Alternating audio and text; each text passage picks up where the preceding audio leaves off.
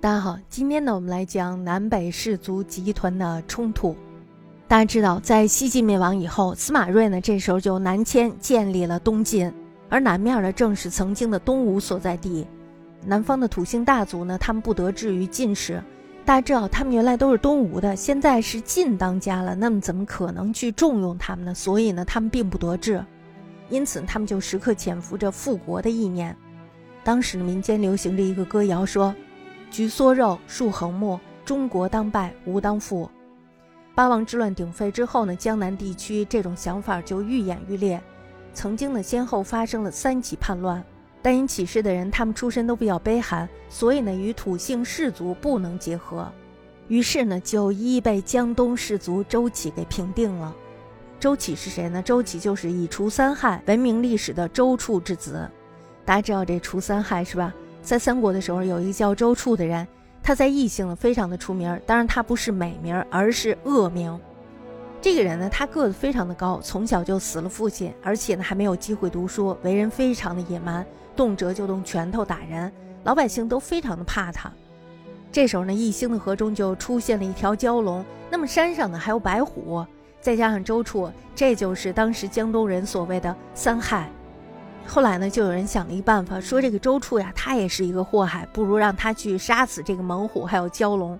于是你就说服周处。周处一听，哼，这点小事儿，瞧我的吧。于是他就杀了这个猛虎，然后呢，又下河去斩蛟龙。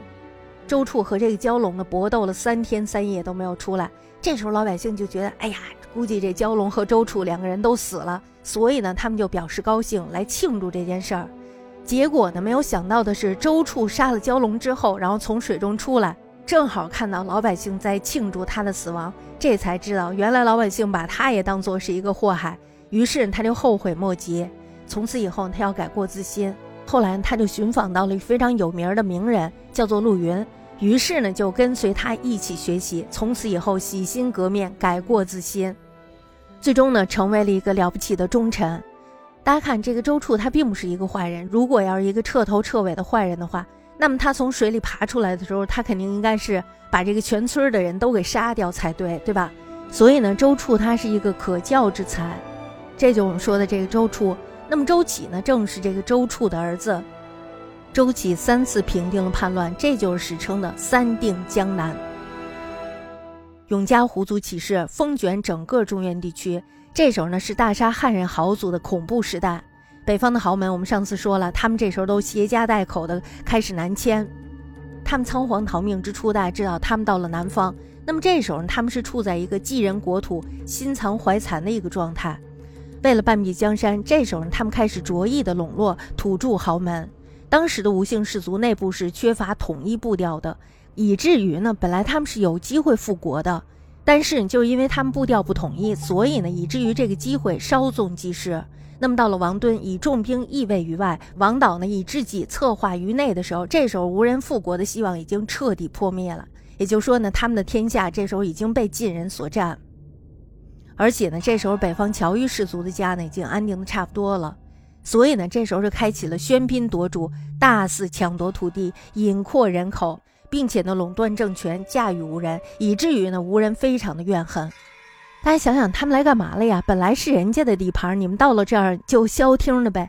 他们并不是，而是占人家的田，占人家的地，占人家的人口，什么都占了。而且呢，连政上当官的机会他们也都占了。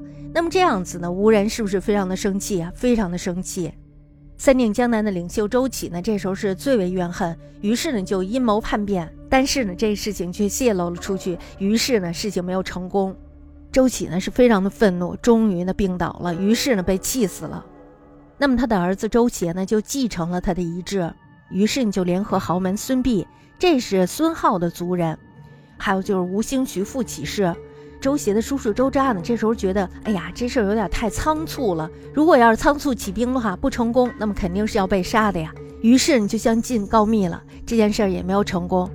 元帝呢，当时是出至江南，他们急需土著大姓的支持，因此就没有治罪于他们。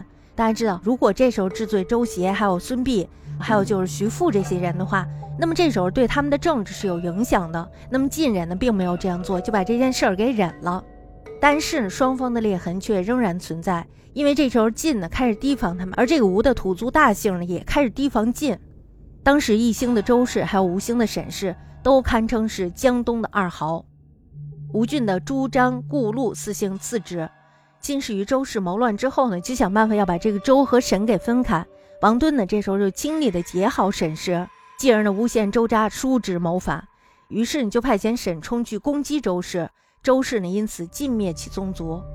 后来大家知道王敦叛变了，沈冲呢也跟着被杀了。于是呢，江东二豪从此没落。大家觉得这好像就像命一样。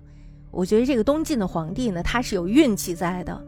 由于江东二豪落寞以后，亲近的顾、陆、朱、张四姓开始变成土著豪门，继而呢，与侨寓氏族在政治还有经济上继续争斗。政治上的侨寓高门是垄断实权的，东晋的不设丞相。政事呢被掌控在中书监令手中，由元帝初年到安帝隆安三年的八十年间，选任的中书监有王导、余亮、于冰等等。另外呢，就是选任的中书令呢有余亮、何冲等等。这个人数呢是非常多的，但是却没有一个无地的士族。大家看，这外来者已经把这个权力全部垄断在手里了，是吧？而帝都呢所在的扬州刺史之位，吴人呢也是无法染指的。由此可见，吴姓在政坛上是根本不可能飞黄腾达的。那么在南齐的时候，吴兴丘陵居呢就曾经怒骂说：“我应还东，绝顾荣种。顾荣忽引朱仓度，防我被屠折，死有余罪。”大家想想，他这是要掘人家祖坟呀！他非常的恨这些人，为什么呀？因为这些人呢，他觉得他们是叛徒。这让我们看到了什么呀？这又让我们看到了无人屈意怨愤的心情。以上呢是在政治方面，那么在经济方面呢，侨寓氏族各自占地名田，封山固泽，俨然是南方财富的新主人。大家想想，地就那么大，是吧？你占了，我就没有了。所以呢，这时候他们妨碍了土著氏族的权益。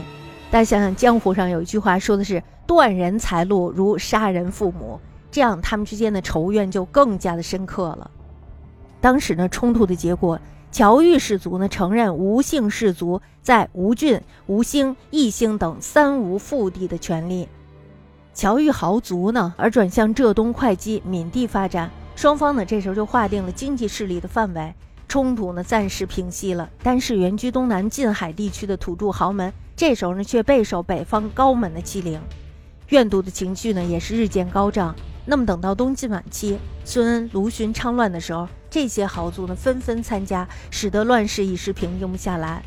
而内乱最大的作用就是把刘裕培养成了一个首屈一指的大军阀，终于呢篡夺了东晋的江山。